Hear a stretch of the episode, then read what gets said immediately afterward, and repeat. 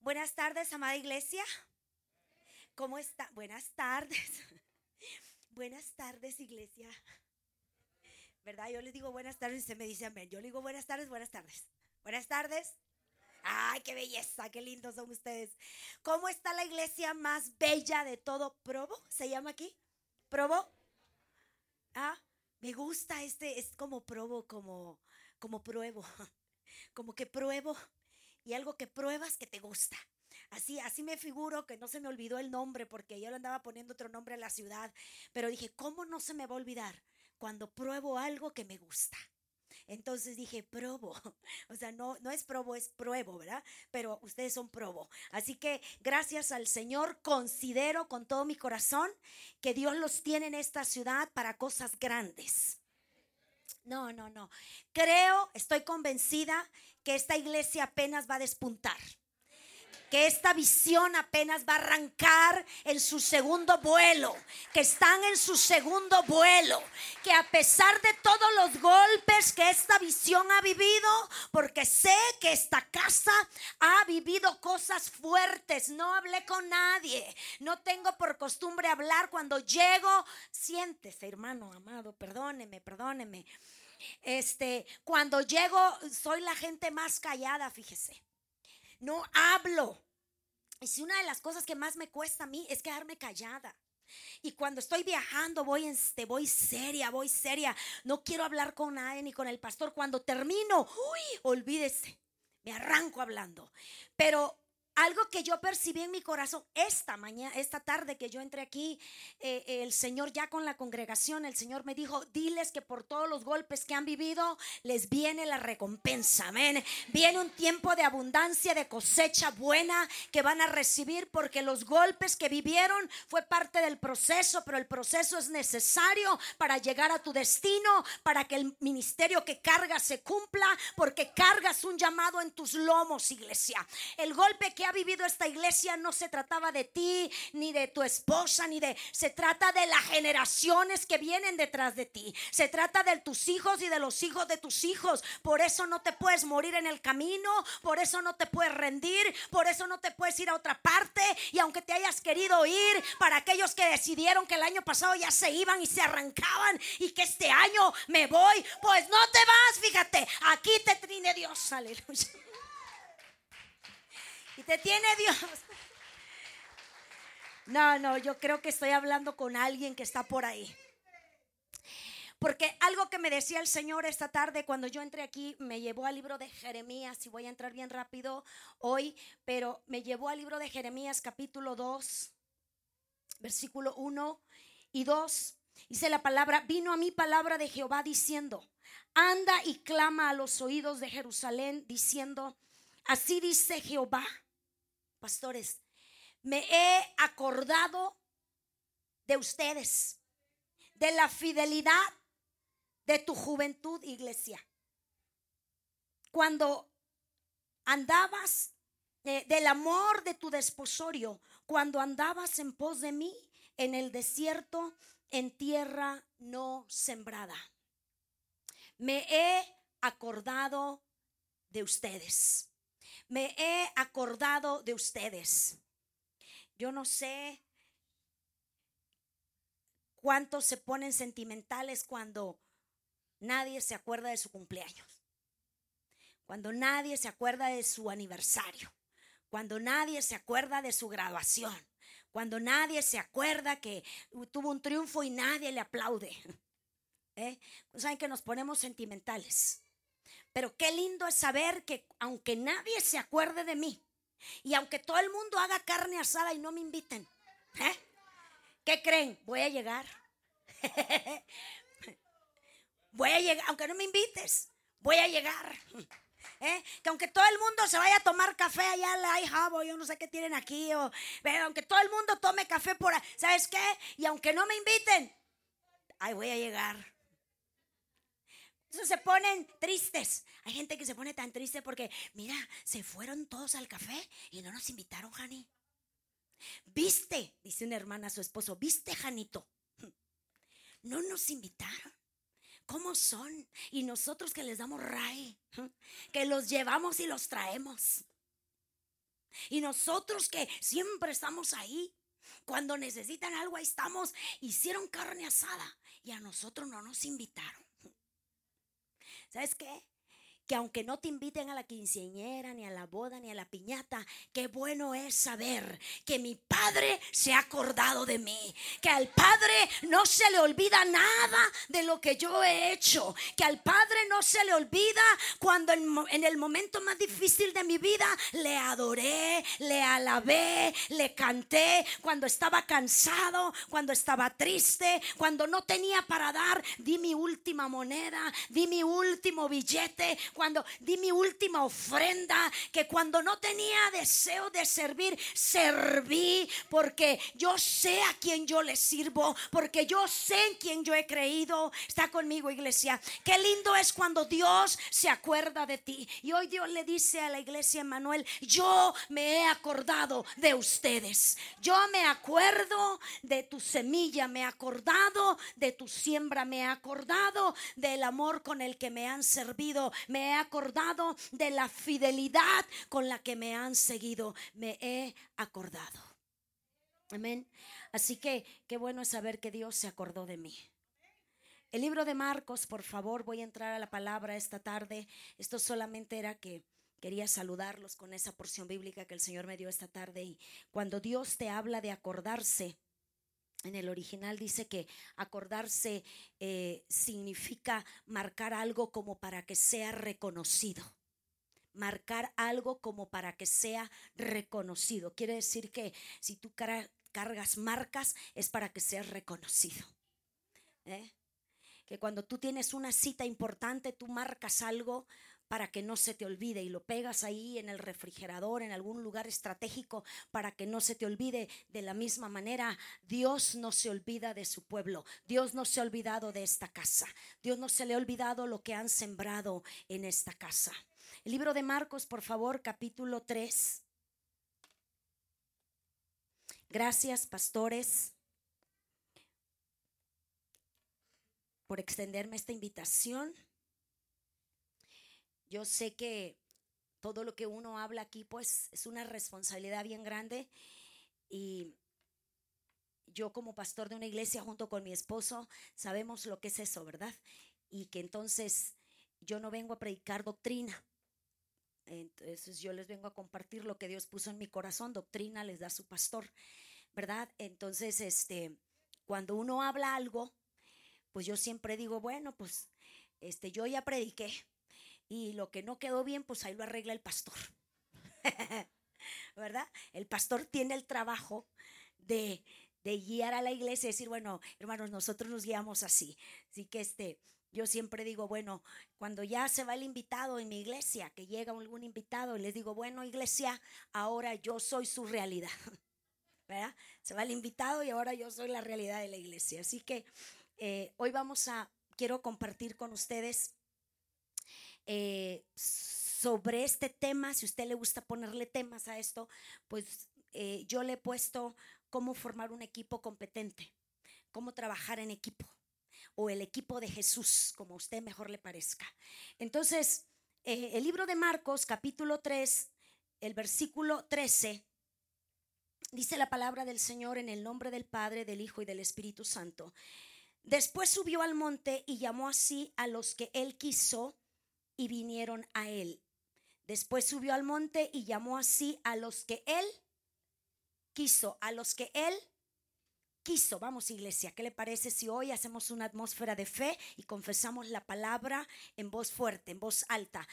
Y llamó a los que él quiso. Yo les decía el viernes a las mujeres allá en, Salt Lake City que la llave del cambio y la transformación está en el querer. No en que eh, la gente dice, pues vamos a orar. Para... No, no, está en el querer. Usted puede orar todo, pero si usted no quiere hacer nada, no va a hacer nada. Y no ocurre nada para el que no hace nada. ¿Está conmigo, iglesia? Entonces, hay gente que puede ayunar mucho, pero no hace nada. Entonces, el asunto aquí está en el querer. En el querer. Yo estoy en la iglesia porque yo quiero. Yo estoy en esta iglesia porque yo quiero. Cierto, Dios me llamó y, es verdad, pero porque yo quiero. Yo amo a la gente que tengo porque yo quiero. Yo me entrego a la gente con la que me rodeo porque yo quiero. Amén. ¿Cuántos saben que hay gente que dice, no, pues a mí no me cae y no le hablo? Y el asunto es, ¿sabes qué? No me importa, el asunto es que yo me he determinado a quererlo y me he determinado a amarlo. Yo me determino amar. Yo me determino entregarme. Yo me determino a aceptar a la gente así como es. Porque eso es uno de los retos más grandes. Aceptarnos así como somos. Amén. Bueno. Me miran como, ¿qué me va a predicar esta hermana? Y estableció a doce para que estuviesen con él y para enviarlos a predicar y que tuviesen autoridad para sanar enfermedades y para echar fuera demonios. A Simón, a quien puso por sobrenombre Pedro. A Jacob, hijo de Zebedeo, y a Juan, hermano de Jacob, a quienes apellidó Buanerges. Esto es, hijos del trueno. Me gusta mi Jesús, me gusta el sentido del humor de Jesús. A Simón, por eso ahí, por ahí la gente dice, Simón, es, porque de ahí sale. Ha oído la gente que, Simón, es que de ahí, y dijo, bueno, pues ese Simón le vamos a cambiar, Pedro. Y luego a, estos, a estos hermanos les puso los hijos del trueno. Para Jesús todo tiene una característica. Tu carácter, tu temperamento, Jesús lo sabe llevar muy bien y te sabe sacar todo lo bueno del temperamento y del carácter que tienes. Yo amo a Jesús por eso. Porque la gente puede criticarte y verte lo malo, decir, es que cómo habla y es que cómo grita y es que chifla la hermana. Yo aprendí a chiflar en México, hermanos, porque como yo no tenía carro, se me iban los camiones. Hasta que tuve carro, ¿verdad? Pero cuando no tenía y se me iba y se me hacía tarde para el trabajo, yo tuve que aprender alguna estrategia para que el camión que yo lo veía pasar dos cuadras hasta allá, yo le hacía y el camión se paraba. ¿No? Si el camión se paraba. Y si se iba a dar y el camión se venía de reversa, aunque no ve lo que decía. ¿Quién chifló? No venía nadie detrás de mí, le decía yo, el de atrás. No, muy uniformada y todo, pero, pero por eso.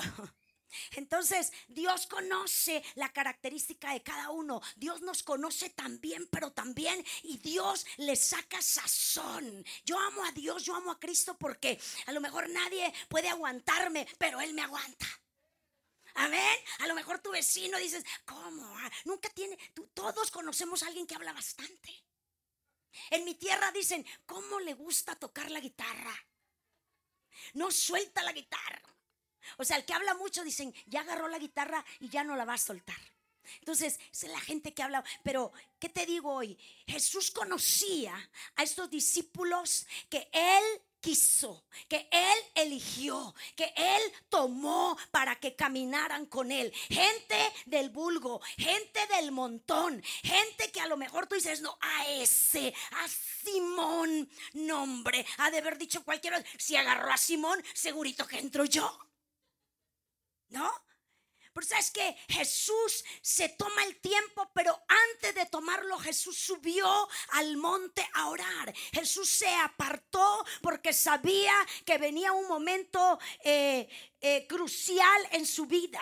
Elige a 12 discípulos antes de su segunda etapa de ministerio. Y antes de esa segunda etapa de ministerio, Jesús oró al Padre porque dice, yo ya estoy por irme. Tengo que dejar establecido en la tierra la gente que me va a suceder, la gente que va a continuar el legado, la gente que va a continuar con lo que el Padre me ha dado a mí. Este ADN tiene que continuar en la tierra y tiene que ser gente preparada para todo. Gente que entienda lo que es desierto y no le tenga miedo al desierto. Gente que sepa cómo operar en el desierto. Gente con mentalidad de desierto. ¿Sabes qué? Es gente que sabe que el pastor se puede ir a buscar a la oveja que se le perdió y la gente de desierto, entrenada en desierto, no tiene miedo. Dice, vete pastor, que cuando regreses, nosotros aquí te esperamos. Nosotros aquí estaremos. No tenemos miedo que se vaya. ¿Por qué? Porque la gente que ha estado en el desierto sabe operar en el solazo, en el friazo, en la nieve,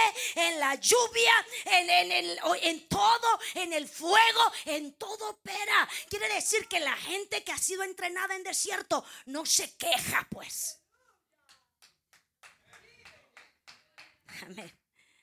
¿Cuántos saben que estaba yo oyendo el otro día y me llamó la atención? Yo soy así, yo no sé usted, pero estaba oyendo, eran 100 ovejas que había en el aprisco, ¿verdad que se dice? Eran 100. Y entonces yo dije, ¿de verdad? Yo no sé qué me llamó la atención y dije, ¿de verdad? A ver, ¿estaban en el aprisco o estaban en el desierto? Porque las ovejas de aprisco están encerradas, son cuadradas, son de mente cuadrada, para que me entienda. Y saben que lo cuadrado no rueda. ¿Qué es lo que rueda? Lo redondo rueda, iglesia. Amén. Una mentalidad redonda, una mentalidad abierta puede rodar y está abierta para todos los cambios que Dios traiga sin juzgar y decir, esto no es de Dios. Una mentalidad abierta que saben que Dios está haciendo cambios, Dios viene con todo, estamos orando que Dios haga cosas y cuando Dios las hace, nos sorprendemos. Entonces, eh, por eso creo yo que estas ovejas que estaban en el desierto son ovejas que están preparadas para todo lo que venga. Y esto era lo que Jesús quería, que la gente esta, estos discípulos aprendieran a operar aún en el horno más caliente. Aún cuando les ponen el fuego más caliente y dicen, ¿sabes qué? Tú vas a hacer una vasija escogida y te vamos a poner todo el fuego, todo, todo lo que... Y entonces no se queja. Y dice, ha de haber dicho una vasija, pues, este, yo quería hacer pues no sé, una vasija así de, de, aparador. ¿Por qué no me pusiste allá en los grandes hoteles y me tienes acá en el mercado?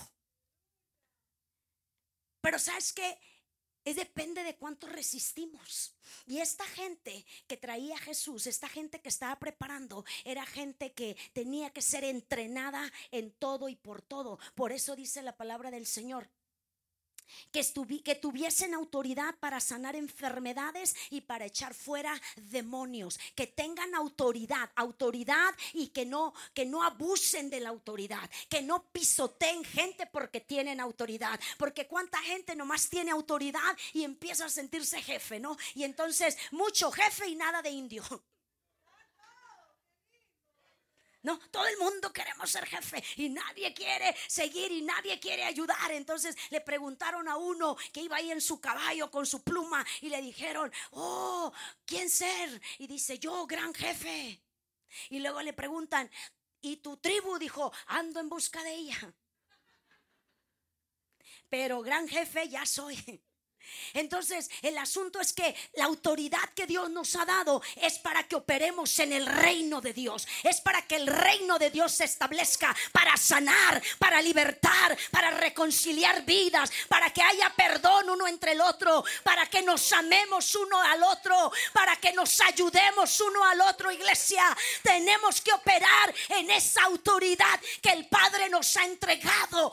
Así como Jesús dijo que tú y yo seamos uno como el Padre y el Hijo son uno. Así tiene que ser la iglesia. Así tenemos que operar en ese amor del Dios Todopoderoso. Está conmigo en esta tarde.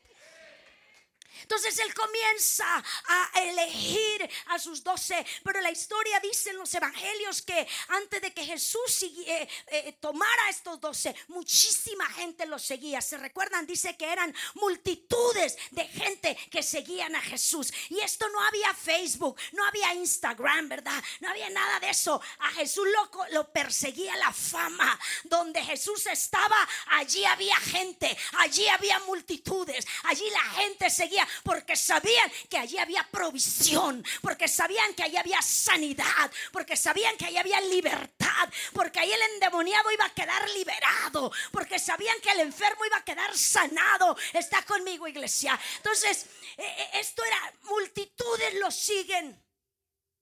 Pero ha llegado el momento donde Él tiene que elegir a doce. Solamente a doce. Pero entre toda esa multitud también habían mujeres que lo seguían. Muchas mujeres dejaron sus negocios, dejaron sus casas para seguir a Jesús. Usted puede imaginarse y hacemos un escenario en esta tarde. ¿Qué le parece que Jesús baja del monte y ya trae en su corazón, en su mente a los que él va a elegir y están todos reunidos, todos ahí están a la expectativa y el Señor les dice, esta tarde tengo que hablar con todos porque hoy 12 de ustedes será elegido para caminar conmigo en el equipo.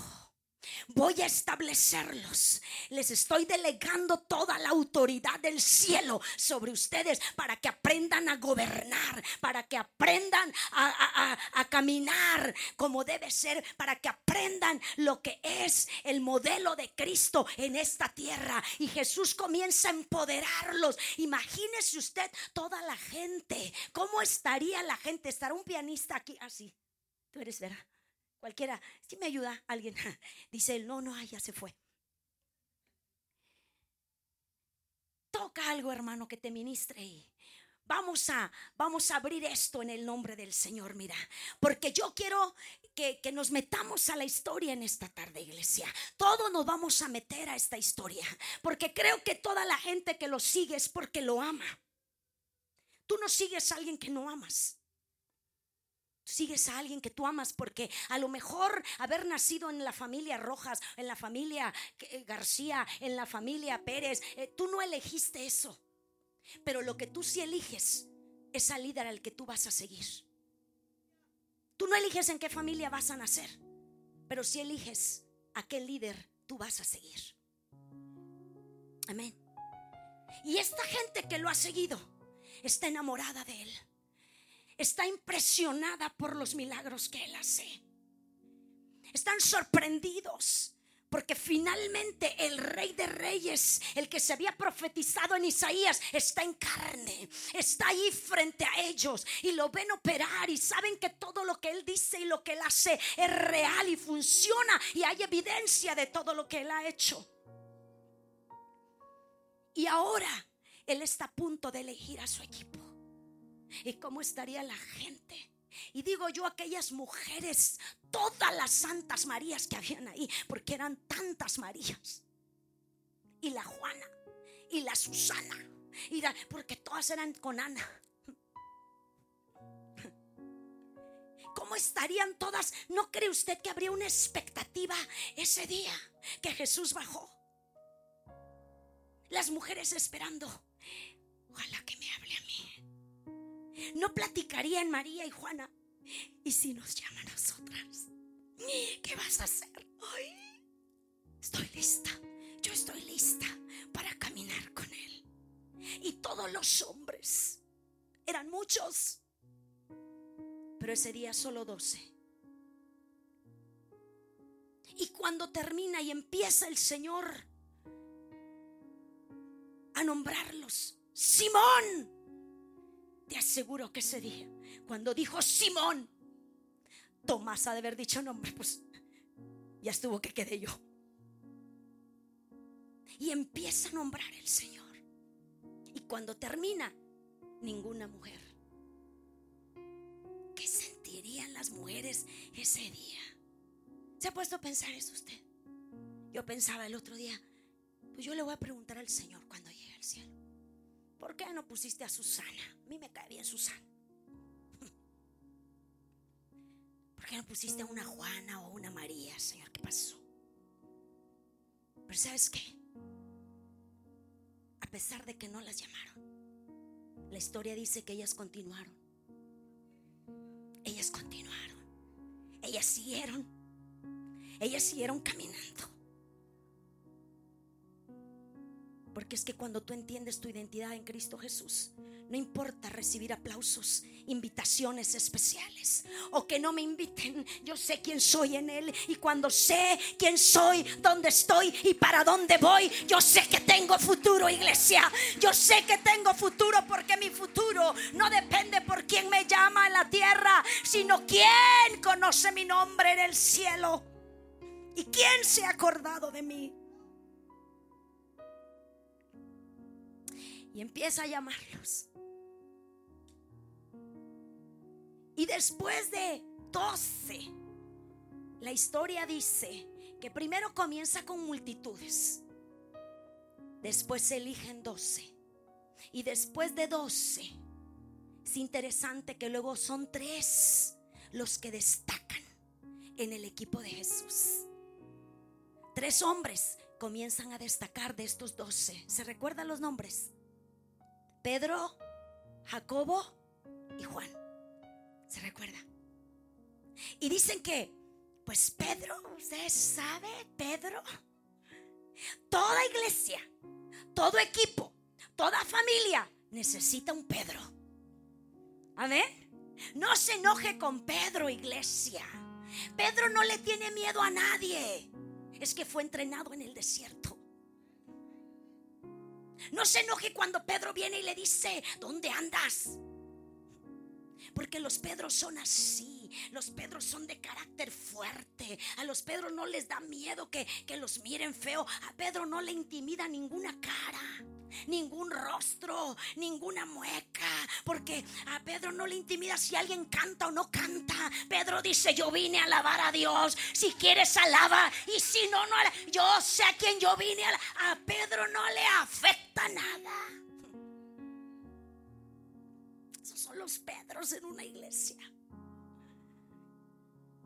Pedro está determinado que Él es su amado, que Él es su padre, que Pedro el que sí, pero por eso dice, yo estoy, yo, yo sé lo que hice, sé mis errores, si hubiese sido por los errores, yo no mereciera estar aquí, pero no eres que no era mi carácter, era mi espíritu que estaba bueno, porque aunque mi carácter puede ser un desastre, mientras yo viva bien en el espíritu, mientras mi espíritu esté sometido a Él, tengo esperanza de vida. Porque a veces nosotros juzgamos a los demás o a su hermano porque, ay, qué carácter tan feo tiene el hermano. Pero es que está en proceso, hermano, tenle paciencia. Dijo alguien, pero ya lleva 10 años en el proceso. Tenle paciencia. Pero sabes que Pedro amaba lo que el Padre amaba. Por eso es interesante que cuando, me adelanto tantito, pero cuando, cuando Jesús muere y van a la tumba, corre el discípulo, ¿no? Amado y llega y dice, se lo robaron, se lo robaron el cuerpo de Jesús. Y cuando entra Pedro dice, y ve el lienzo, ve los lienzos así envueltos y los ve doblados, dice, no, no se lo robaron el maestro ha resucitado. Él identifica porque él conoce al maestro de cerca. Fue el único que se bajó de la barca porque él quería hacer todo lo que su maestro hacía. Aunque se hundiera, no importa. Pero yo quiero hacer todo lo que tú haces. Porque yo amo hacer lo que tú Cuando tú amas, la pasión te hace correr. La pasión te hace llegar. La pasión. Y Pedro, así como era de carácter fuerte, amaba a su maestro. Toda iglesia, todo ministerio, Pedro es el que aquel día, también junto a Jesús, le cortó la oreja. Aquel hombre llamado Malco, ¿se acuerdan? Esos son los Pedros, los que cuando alguien se levanta en contra de la visión, en contra de la iglesia, en contra de la casa, los Pedros sacan la espada y dicen, ¿a quién hay que cortarle la cabeza?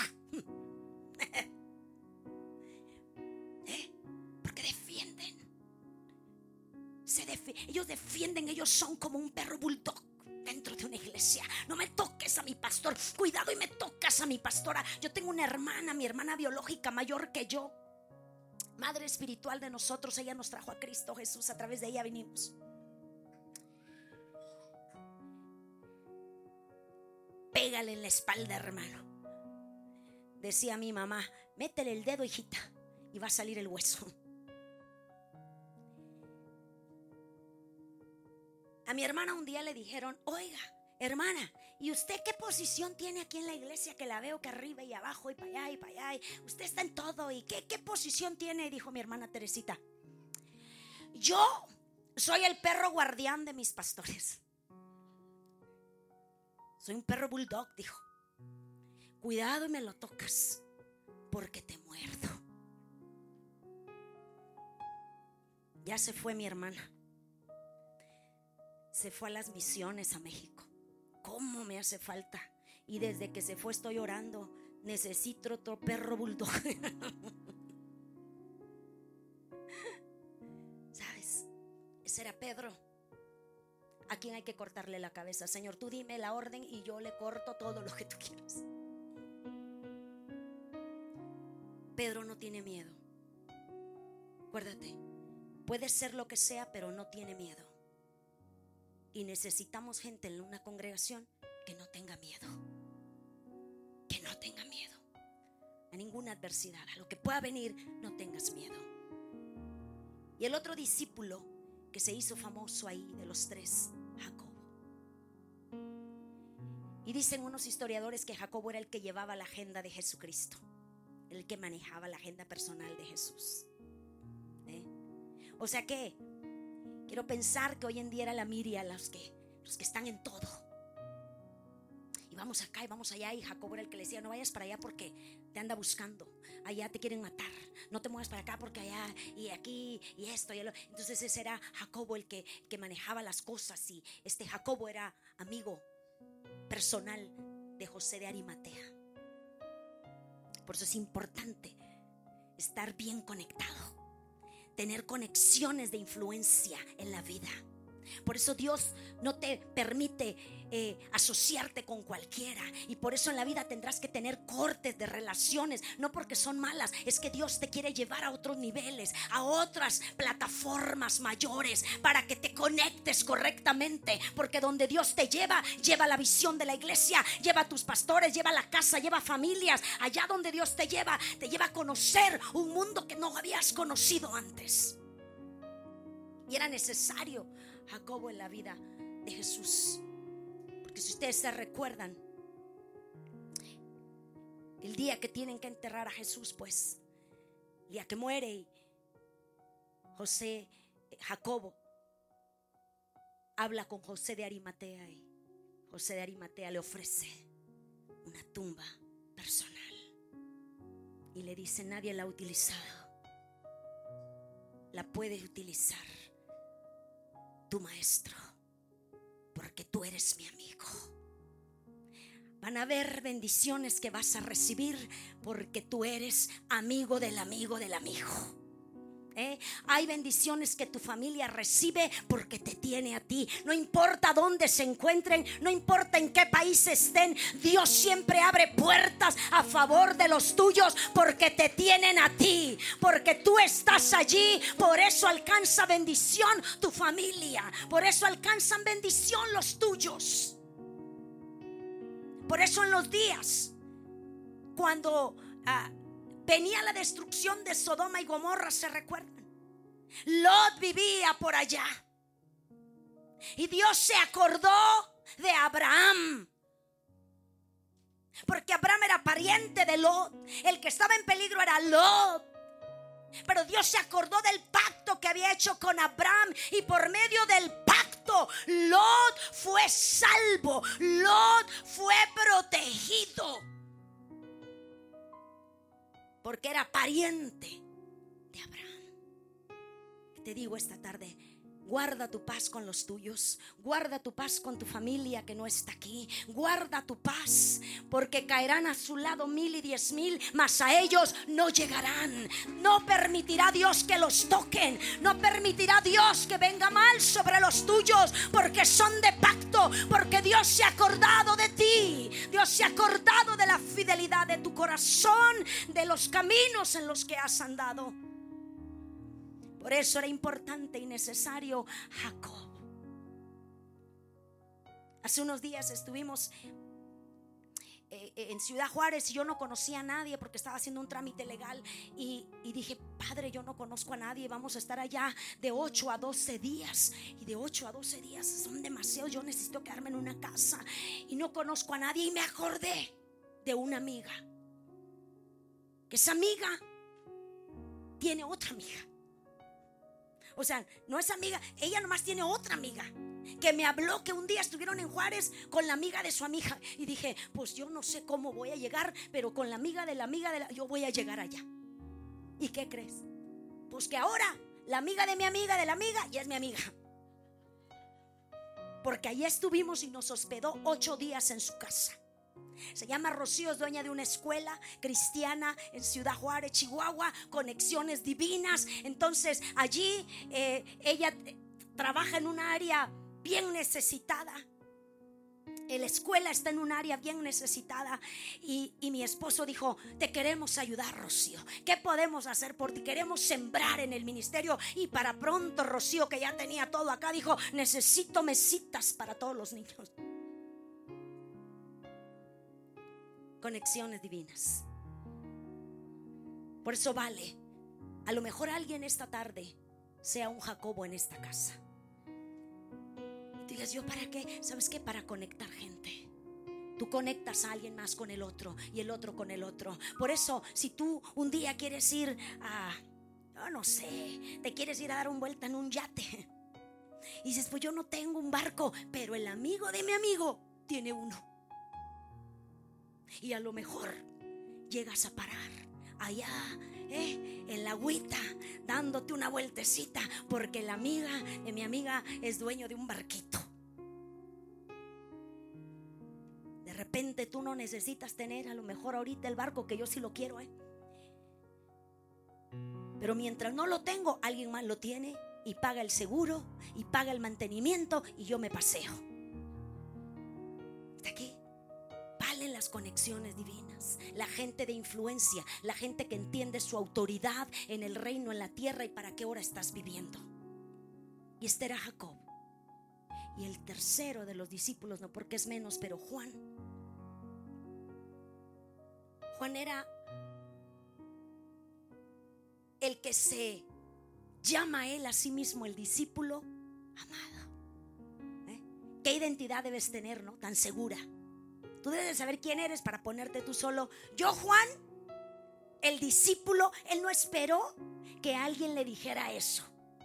Qué belleza. Es como decir, yo, Ana Laura, la humilde del Señor. ¿Verdad? Yo, Juan, el discípulo amado. Yo no sé cuánto Dios ama, pero a mí Él me ama. A mí Él me no necesita decírmelo todos los días. Yo sé que yo sé que yo sé que Él me ama. Él me ama por sobre todas las cosas. Él me ama.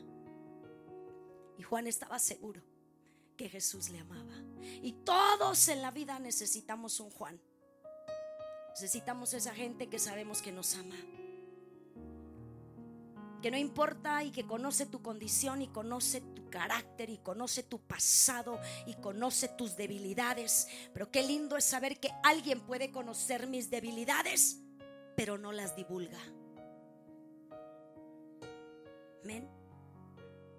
Que alguien conozca mi pasado y no lo divulgue que alguien conozca todas las atrocidades que yo he cometido y no las divulgue. Sepa todo lo que fui y no lo divulga. Y Juan era el que estaba siempre cerca del maestro. Por eso, así como Pedro el único que se atrevió a bajarse de la barca, Juan el único que se atrevió a recostarse en el regazo de su amado. Dijo, aquí están todos. Pero si nadie se recuesta, yo me recuesto. Déjame descansar en ti. Déjame reposar en ti. Y en algún momento de nuestra vida todos necesitamos demostrar ese amor. Abrazar a alguien más decirle a alguien más cuánto te amo. qué bien me hace tenerte a mi lado. Tu amor me hace bien. Tu amistad me hace bien. Tu compañía me hace bien. El que esté cerca de mí me hace bien. Y ese era Juan. Que quizás cuando Jesús estaba solo, Juan llegaba y le decía, todo bien. Necesitas algo. Te traigo algo. ¿Quieres comer? ¿Quieres miel? ¿Quieres un pescado asado? ¿Qué te traigo? ¿Todo bien? ¿Cuánto necesitamos a alguien? Que no porque es mi cumpleaños, no porque es el día del pastor, no porque es el día del aniversario, no porque es el día de algo, nada más porque llegó, porque le nace, porque le brota, porque esa es su esencia, porque esa es su naturaleza, amar, amar, porque el amor todo lo puede, el amor todo lo sufre, el amor nunca deja de ser. Y en ese amor me quiero mover, en ese amor quiere Dios llevar a esta congregación, inundarla de amor, llenarla, sumergirla en ese amor, porque el amor todo lo sufre, pero todo lo puede. Todo lo puede. Por eso aunque haya debilidades entre nosotros, en el amor de Dios todo lo podemos, iglesia. En el amor de Dios todo lo podemos. Dije que hoy iba a predicar corto y lo voy a hacer. Vaya al libro de Hechos, por favor. Capítulo 1, voy cerrando esta historia. Hechos capítulo 1, por favor.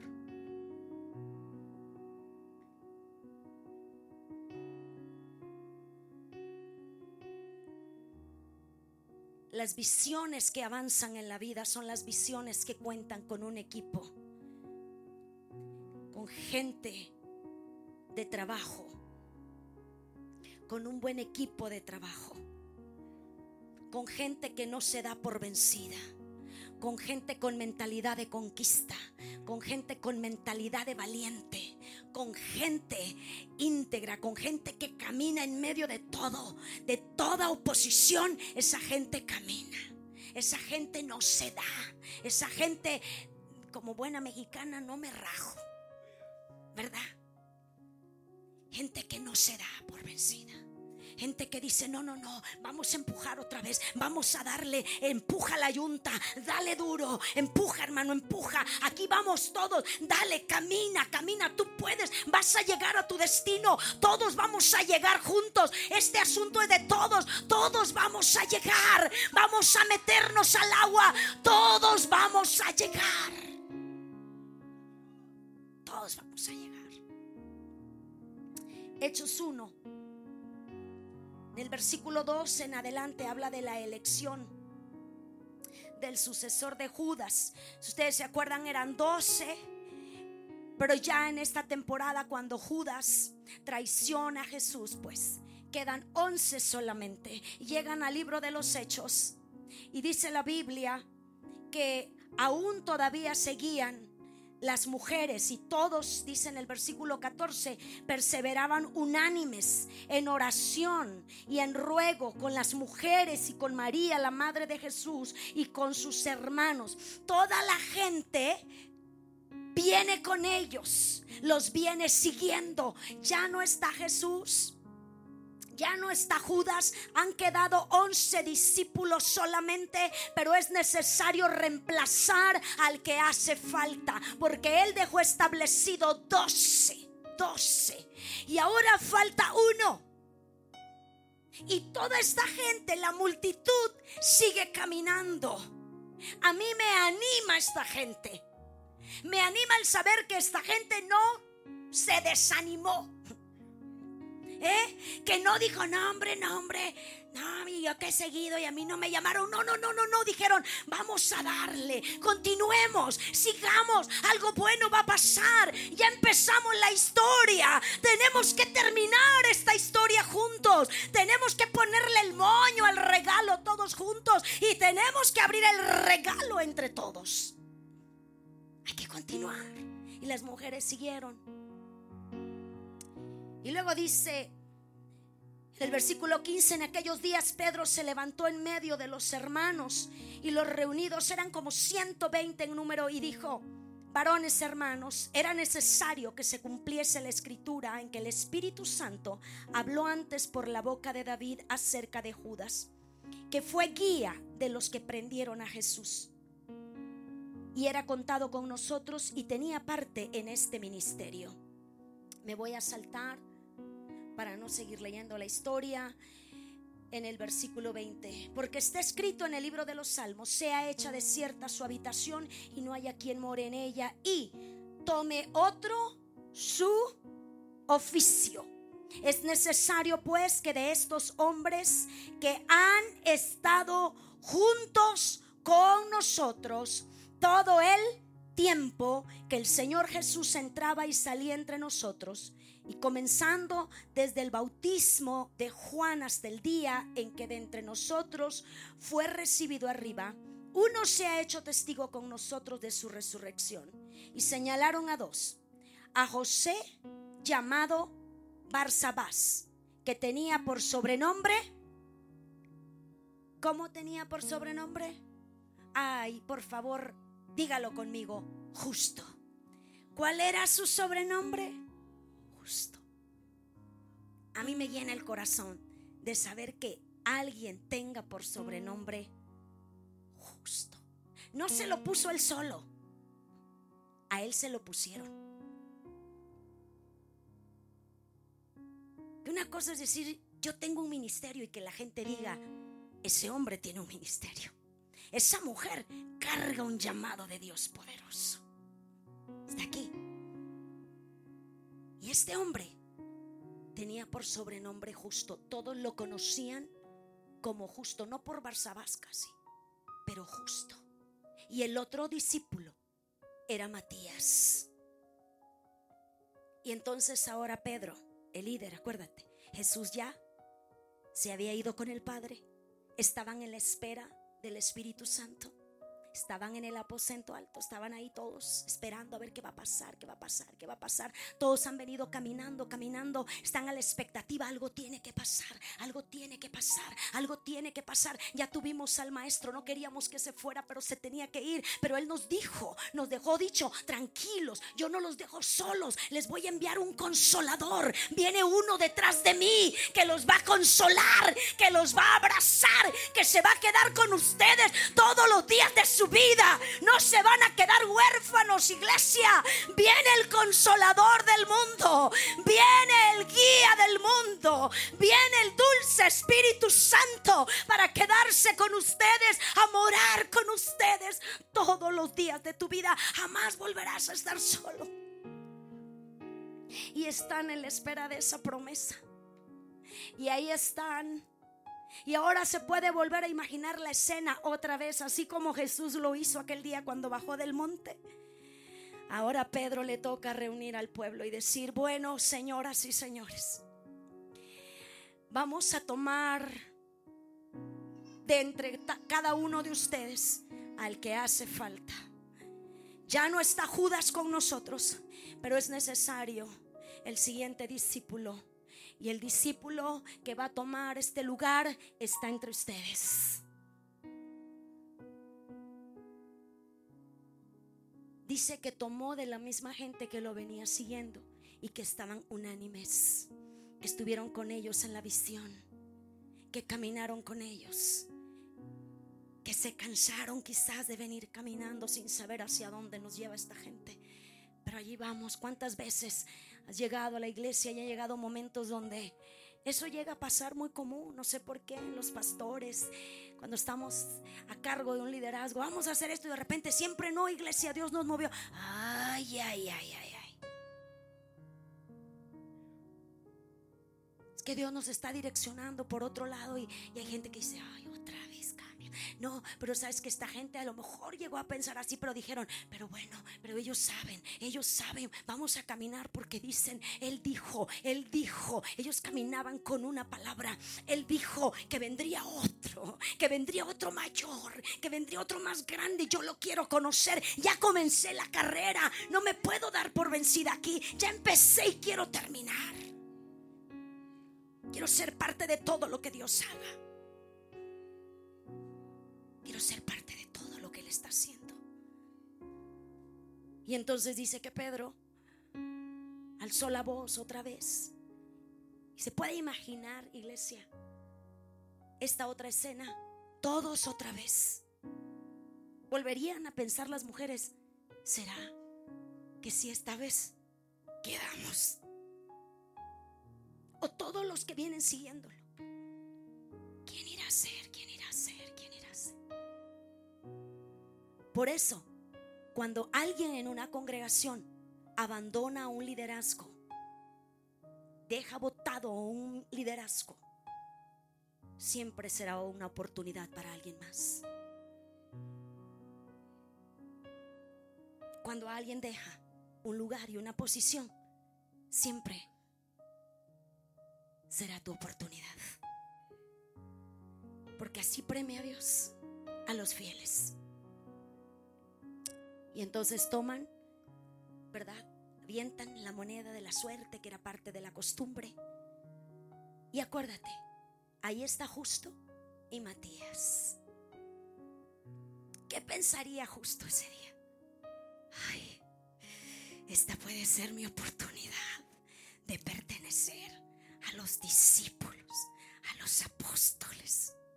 A lo mejor hoy entro y ahí está Matías pensando exactamente lo mismo. Pero la suerte ese día cayó sobre Matías. ¿Qué sentiría justo?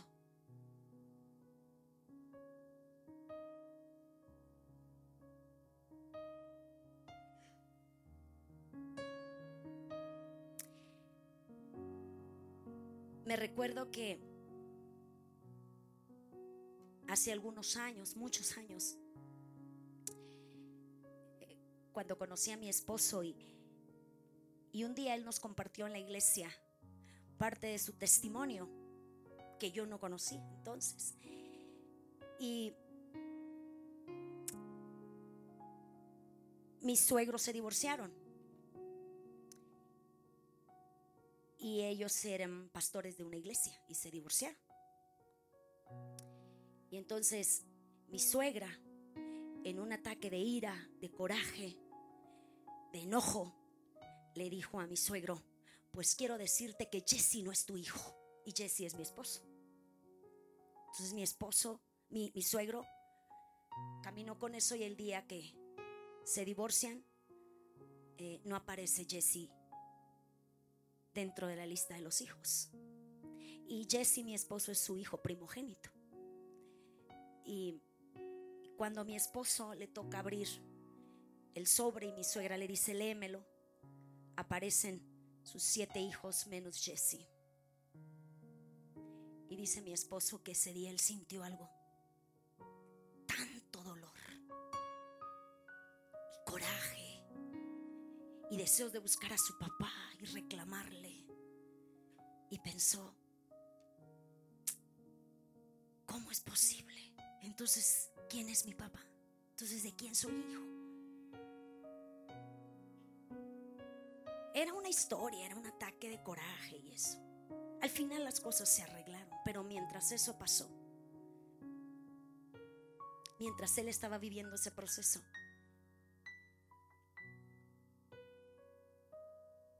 dice que él se habló a él mismo y dijo, el día que yo sea padre, nunca le haré eso a un hijo. Han pasado 25 años y nosotros no tuvimos hijos biológicos. Y entonces mi esposo se habló y dijo, no tengo hijos biológicos, pero soy un padre espiritual y prometo, iglesia, no soy un padre perfecto, pero sí les prometo no llevarlos a hacer nada ilegal y nada inmoral. Enseñarles buenas costumbres. Y dice, bueno, aunque yo no aparecí en la lista del divorcio, me pregunté siempre, ¿por qué sigo a Cristo? ¿Por qué sigo en esta carrera? ¿Por qué sigo en el Evangelio? ¿Por qué sigo predicando? ¿Por qué sigo viniendo a la iglesia? ¿Por qué sigo dando? ¿Por qué sigo trabajando? ¿Por qué? ¿Por qué lo hago? ¿Para que me aplaudan? ¿Para que me reconozcan? ¿O lo hago porque aunque no aparezca en ninguna lista de invitados, porque aunque no aparezca en ningún testamento, porque aunque no aparezca en ninguna acta de divorcio, de nacimiento, aunque no aparezca en nada, porque yo sé que mi nombre está escrito en el libro de la vida y que de ese libro nadie lo va a borrar, nadie borrará mi nombre, que no importa que no reciba aplausos, que no importa que no reciba un reconocimiento, yo sé que mi Padre sabe quién soy. Yo sé que mi Padre me ha dado nombre. Él me puso nombre. Él conoce mi nombre. Y esa es la razón por la cual yo sigo en la iglesia. Por la cual yo sigo sirviendo a Cristo. Porque mi nombre está escrito en el libro de la vida. ¿Cuál es la razón por la cual usted sigue? Sirviendo, caminando, adorando, sembrando y dando. Porque aunque nadie le diga gracias,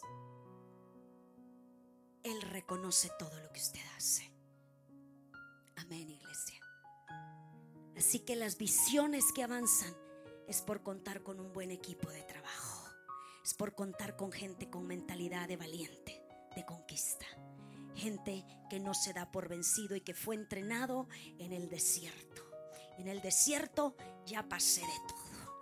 Así que todos podemos salir esta tarde confiando, confiando que estoy en el proceso. Algunos están en un proceso, otros ya terminaron el proceso y algunos otros serán procesados. Pero en medio de cualquiera que sea su circunstancia, yo estoy en esta casa porque mi nombre sigue escrito en el libro de la vida. Aleluya. Y que no necesito una invitación para llegar y presentarme a la fiesta. Aunque Simón no me haya invitado. La mujer del frasco de alabastro un día se presentó y dijo, con permiso, amados discípulos, con permiso, señores apóstoles, yo no necesito una invitación para llegar aquí, pero todo lo que traigo es un frasco de alabastro, todo lo que traigo es este perfume que he guardado por mucho tiempo. Esto es lo que vengo a ofrecerle a mi maestro, esto es lo que vengo a entregarle a mi amado este día vengo a entregarle lo mejor que tengo. Y esta es una buena tarde para entregarle lo mejor que tenemos. Y a lo mejor para reconciliarte con alguien esta tarde. Para perdonar a alguien esta tarde. Para soltar a alguien esta tarde. Por aquellos que dicen es que se cree tanto es que es tan chocante, pero chocante. Se cree que todo lo sabe. Así era Pedro, iglesia. Así era Pedro. Por eso, por eso un día Dios tuvo que levantar a un Pablo. Ya vio usted. Porque para un Pedro, un Pablo. ¿Eh? Porque nomás Pablo le podía decir, ¿qué te crees tanto? A ver, a ver, a ver. Porque Pedro le puede ver, yo tuve a Jesús de frente. Yo me bajé de la barca y cuando me iba hundiendo, su mano, su brazo me tocó. Yo vi los ojos de Jesús y a ti te dejaron ciego. Yo lo vi. Y tú tres días sin ver nada. ¿Qué platicarían Pablo y Pedro encerrados aquel día? no sé qué platicarían. Pero también Pablo era así como que tú sabes. ¿Quién sabe qué le diría Pedro en ese cuarto? Porque luego cuando salió Pablo de ahí dijo, yo Pablo, de los apóstoles, el, mejor, el menor de todos. Primero decía yo, llamado por Jesucristo y no por hombre. Cuando salió dijo, el menor de todos. Humilde salí de ahí. ¿Qué le diría Pedro? No te sorprendas, no te sorprendas. Siempre va a haber Pedros en nuestras congregaciones y son necesarios. Son necesarios. Siempre habrá un Jacob que te conecte. Que llegues a tu destino porque habrá un Jacob que te va a prestar la barca, el barco, el yate. Siempre Dios hará provisión con un Jacob. ¿Eh? Y siempre habrá amor para darte. Siempre habrá amor para consolarte, porque siempre estará un Juan que te va a decir que necesitas en tu casa, hermano. ¿Tienen leche tus niños? Hermano, traes para la gasolina. Hermano, tienes para comer hoy. Hermano, ¿qué se te ofrece? Hermano, tienes colchón en que dormir. Hermano, necesitas un ray. Amén, iglesia. Siempre va a haber una mano que se extienda para ti, porque así trabaja Dios usando a otros, amándonos a través de alguien más, para que nunca vuelvas a decir que estás solo. Tú no estás solo nada. Él ha estado contigo siempre. ¿Cómo te ama el Señor, hermano?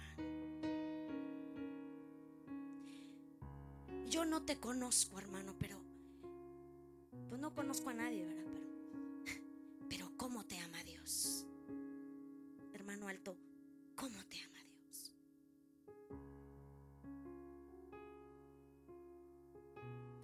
Te ha amado con amor eterno. Te rescató de un mundo increíble, increíble de peligro, increíble de sombras, un mundo gris Conoces el desierto. Conoces el desierto. Pero de ahí te sacó Dios para su luz admirable, para que anuncies, para que hables, para que no te calles. Él ha puesto una palabra sazonada en tu boca, acertada en tu boca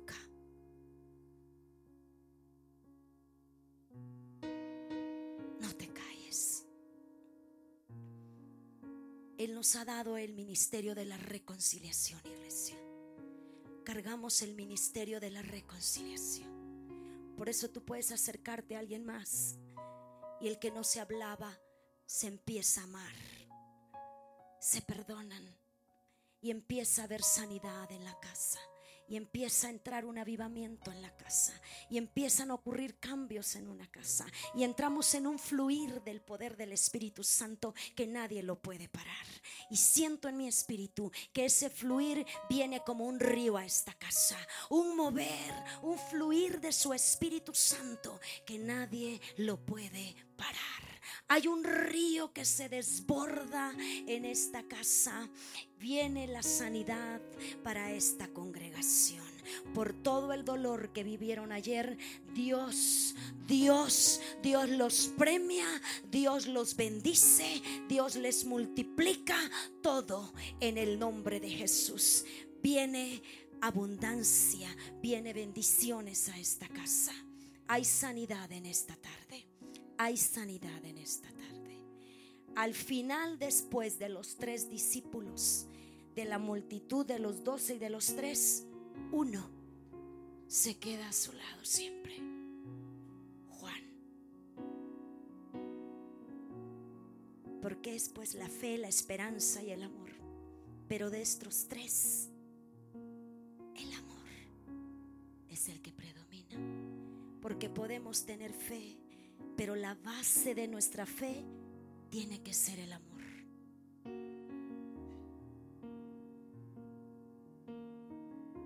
Porque sin el amor no somos nada. Somos címbalo que resuena, dice la palabra. Somos ruido y nada más. El amor. se quedó el discípulo amado junto a él siempre. Fue el último de los discípulos, el más anciano. Y siempre consolando, y siempre hablando y diciendo, hijitos míos, hijitos míos, consolando a los demás. A lo mejor Dios te tiene en esta casa para que consueles a otros.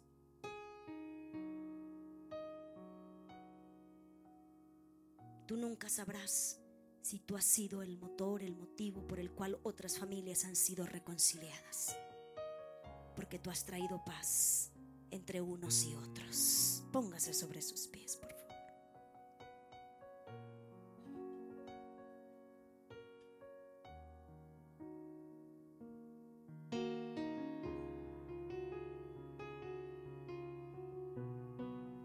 Yo oro a Dios esta tarde que esta visión continúe impactando esta ciudad. Que esta comunidad, que la sociedad de esta ciudad comience a ser marcada a través de ustedes. Y que empiecen a ocurrir cosas en la ciudad, entre la ciudad y ustedes, y empiecen a trabajar con la ciudad que esta casa comience a sacar sus estrategias hacia afuera, a trabajar hacia afuera, a consolar hacia afuera, a hacer eventos afuera, a dar a conocer la visión hacia afuera, a llevar el Evangelio afuera. Dios los ha marcado con amor. No cesen de dar amor. No paren de abrazar.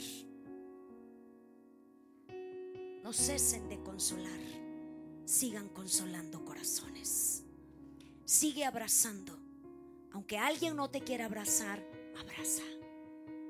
Ama. Ama.